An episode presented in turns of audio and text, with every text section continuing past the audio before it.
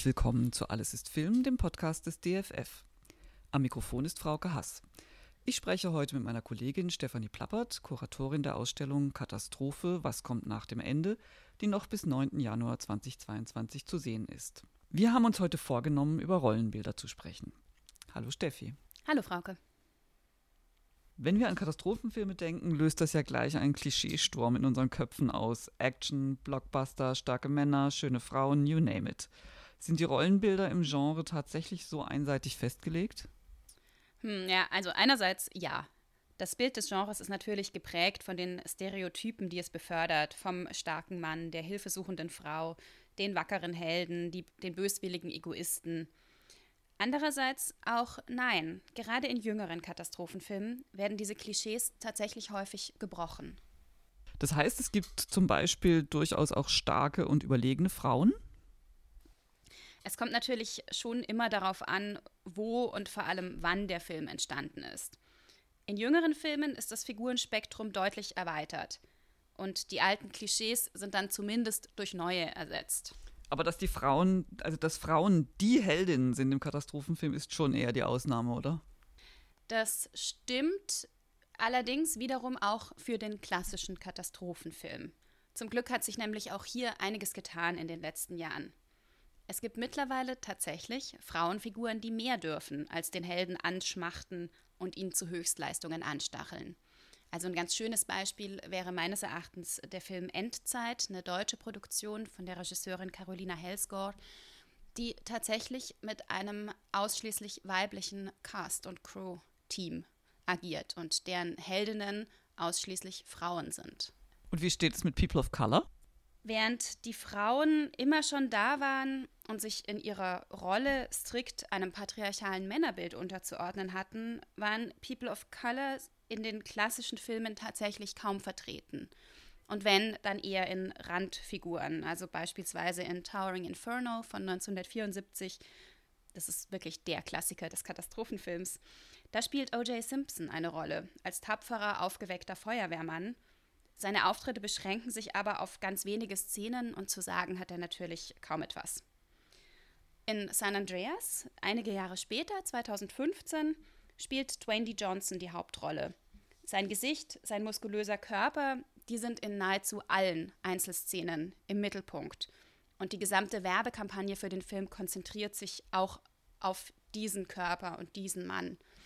Also da kann man schon feststellen, dass Hollywood an der Stelle nicht in den 70ern stehen geblieben ist, wenn man natürlich auch sagen muss, dass The Rock Johnson einfach ein wahnsinnig großer Star ist, der dem Film extreme Bekanntheit verleihen wird und hat. Mir fällt dazu auch The Book of Eli ein äh, mit Denzel Washington, oder? Ja, das wäre sicherlich ein anderer Film, wo der schweigsame, in sich gekehrte Held dem wirklich nichts aus dieser völlig unwirtlichen Umgebung anficht, seine Mission unter allen Umständen zum Ende bringt. Tja, jetzt haben wir schon zwei äh, Beispiele genannt. Wie sieht es denn mit LGBTQIT aus? Da gibt es bestimmt noch Entwicklungspotenzial im Katastrophenfilm. Da gibt es sicherlich noch welches. Die sexuelle Orientierung spielt im klassischen Katastrophenfilm tatsächlich nur da eine Rolle, wo eine Partnerin den oder die andere anstacheln soll, Beschützerinstinkte zu wecken. Und das wird natürlich zumeist auf heterosexuelle und patriarchale Beziehungsformen übertragen. Also Stichwort wäre, der Katastrophenfilm ist einfach ein relativ konservatives Genre. Da kann man nicht so viel drum herum reden. Gleichgeschlechtliche Liebe oder vielfältigere Darstellung von sexueller Orientierung kommt meines Wissens kaum vor. In jüngeren Produktionen wird das tatsächlich auch schon angedeutet. Zum Beispiel im Remake von The Poseidon Adventure, der heißt nur Poseidon, ist von 2006 und Wolfgang Petersen. In diesem Remake ist in der Gruppe von Menschen, die ums Überleben auf diesem gekenterten Schiff kämpfen, tatsächlich eine Person, die auch als offen schwul ausgezeichnet wird. Es gilt allerdings hier genauso wie in allen anderen Filmen. Da ist sicherlich noch Luft nach oben, was Zahl und vor allem auch was die Charakterzeichnung von LGBTIQ-Akteurinnen angeht. Dabei fällt mir auf und von wegen konservativ, welche Rolle spielen eigentlich Kinder im Katastrophenfilm? Kinder, na, auf der einen Seite ein bisschen die Rolle, die sonst Frauen zugeschrieben wird, also eine objekthafte Projektionsfläche für das Engagement des Helden. Auf der anderen Seite sind sie tatsächlich teilweise mutiger als die Erwachsenen. Also es wird ihnen zugeschrieben, dass sie in ihren Empfindungen reiner seien oder auch, dass ihre Unwissenheit über mögliche Konsequenzen sie einfach zu moralisch richtigen Handlungen, egal was kommt, treibt. Kinder sind immer markiert als die Zukunft. Also sie sind das, wofür es sich tatsächlich auch lohnt, die Katastrophe zu überwinden, das Bestehende zu bewahren. Um ihre Welt geht es eben im Film. Also ein schönes Beispiel dafür ist ähm, The Day After Tomorrow, wo das auch gerade von einer der jugendlichen Akteurinnen sehr, sehr deutlich formuliert wird. Die hat ähm, in der Stelle, in der die Gruppe in der New York Public Library sitzt und über ihre eigene Situation nachdenkt, sagt diese Person, alles, wofür ich je gearbeitet habe, war eine Zukunft, die es jetzt nicht mehr gibt. Und das ist natürlich die Negativfolie, gegen die der Katastrophenfilm in seiner klassischen Form vorgeht. Dafür zu arbeiten, dass es noch eine Zukunft gibt und symbolhaft dafür stehen Kinder. Die Idylle als Sehnsuchtsbild ist ja, haben wir ja schon öfters festgestellt, ein ganz wichtiges äh, Motiv auch im Genre. Ist denn im Zusammenhang mit Kindern die Familie auch eine sehr wichtige Projektionsfläche? Natürlich. Also das geht natürlich ein Stück weit wieder zusammen mit der konservativen Vorstellung von der Kernfamilie, ein Weltbild, das Katastrophenfilme sehr häufig bestätigen. Sie wollen zurück zur Kernfamilie. Häufig schwingen da auch noch relativ patriotische Untertöne mit. Und es spielt eine Rolle, dass Blutsverwandte innerhalb der Logik des Katastrophenfilms einfach die verlässlichste Überlebensgruppe darstellen. Die bürgerliche Kernfamilie ist da eben wirklich der Kern, der Nukleus, auf den es am Ende rausläuft. Dass im Film immer wieder auch dysfunktionale Familien eine Rolle spielen, die dann allerdings eben im Laufe des Films wieder zu ihrem eigentlichen Urzustand, zum Idealzustand zurückfinden, bestätigt im Prinzip diese Annahme nur. Mhm. Spielen denn Rollenbilder in der Ausstellung eine Rolle? Gibt es ein Exponat, das dir dazu einfällt? Mm, die Klischeehaftigkeit des Genres wird natürlich thematisiert. Letztlich ist ja die Gliederung der Ausstellung bereits ein Kommentar auf die Klischees, auf die simplen Vorstellungen, die dieses Genre immer auch transportiert und mit sich bringt. Was ein einziges Exponat angeht, ist es tatsächlich ähm, schwieriger, sich auf eines festzulegen. Zustände oder Prozesse kann man nicht so gut an einzelnen Objekten festmachen. Es gibt im Bereich der Idylle, also im allerersten Teil der Ausstellung, genau die Bilder, die den Wunschzustand zementieren. Und den kann man natürlich als einen ironischen Kommentar lesen, angesichts dessen, was die Ausstellung dann im Folgenden unternimmt.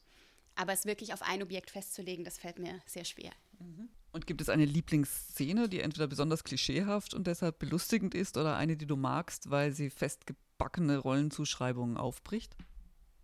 Tatsächlich zwei, und zwar eine für jedes von den von dir angesprochenen Beispielen. Im schon erwähnten Film Endzeit gibt es eine Schlussszene. Die beiden Hauptakteurinnen, also im Prinzip ist das eine Zombie-Apokalypse. In Deutschland sind noch zwei Städte nicht von den Zombies eingenommen und die beiden Hauptakteurinnen wollen von der einen in die andere Stadt gelangen und werden unterwegs von Zombies verfolgt und ähm, teilweise auch erwischt.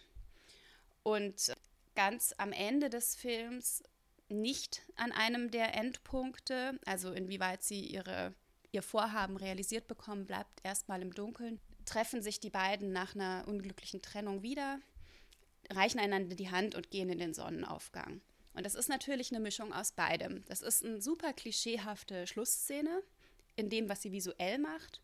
Und es ist aber gleichzeitig ein Bruch mit allem, was der Katastrophenfilm im Prinzip möchte, weil es eben, also auf der inhaltlichen Ebene nicht die Handlung auflöst, weil die beiden nicht die Mission erfüllt haben, weil die Frage danach, was eigentlich die richtige Welt und was die falsche ist, völlig offen gelassen wird, nicht beantwortet wird.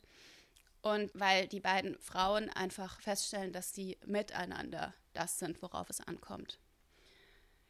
Die absolute Klischeeszene und nach wie vor mein Alltime favorite an der Stelle ist die Schlussszene von San Andreas von Brad Payton. Dachte ich mir. Ja. Die ist wirklich, wir zeigen sie auch genau in dieser Form in der Ausstellung. Man sieht die fünf Überlebenden, die man durch den ganzen Film hindurch begleitet hat, immer geleitet von The Rock Johnson. Man sieht den Blick über die vollkommen zerstörte San Francisco Bay, die kaputte Golden Gate Bridge, die Rettungsversuche, die noch im Gange sind. Äh, die Sonne geht unter und diese fünf Überlebenden stehen also im Sonnenuntergang. Die Kamera zoomt auf die Gruppe. Die Frau, also die Mutter, fragt, was machen wir jetzt?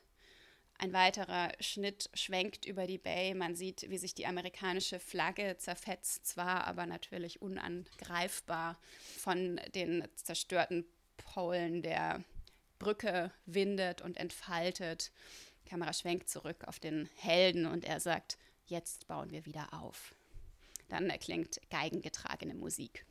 Das ist wirklich in all seinen Elementen ist das dermaßen übertrieben, dass man schon fast geneigt ist, es ironisch zu sehen. Ich glaube tatsächlich, es war ernst gemeint. Ich glaube, es soll diese vollständig, also diese völlige Erleichterung, überlebt zu haben und jetzt den Neuanfang wagen zu können, thematisieren. Aber zumindest in diesem Ausschnitt ist es wirklich ganz weit oben. Sehr schön. Vielen Dank. Das war mein Gespräch mit Stefanie Plappert, Kuratorin der DFF-Ausstellung Katastrophe, was kommt nach dem Ende, die noch bis 9. Januar 2022 im DFF zu sehen ist. Wir hören natürlich immer mal wieder rein in die DFF gestaltete Katastrophe. Wir freuen uns, wenn ihr dabei bleibt. Wenn ihr nichts verpassen wollt, abonniert gerne unsere Podcasts Filmgeschichte in Objekten oder Alles ist Film. Auf beiden Kanälen finden sich weitere Podcasts zur Ausstellung. Aber jetzt erstmal danke fürs Zuhören.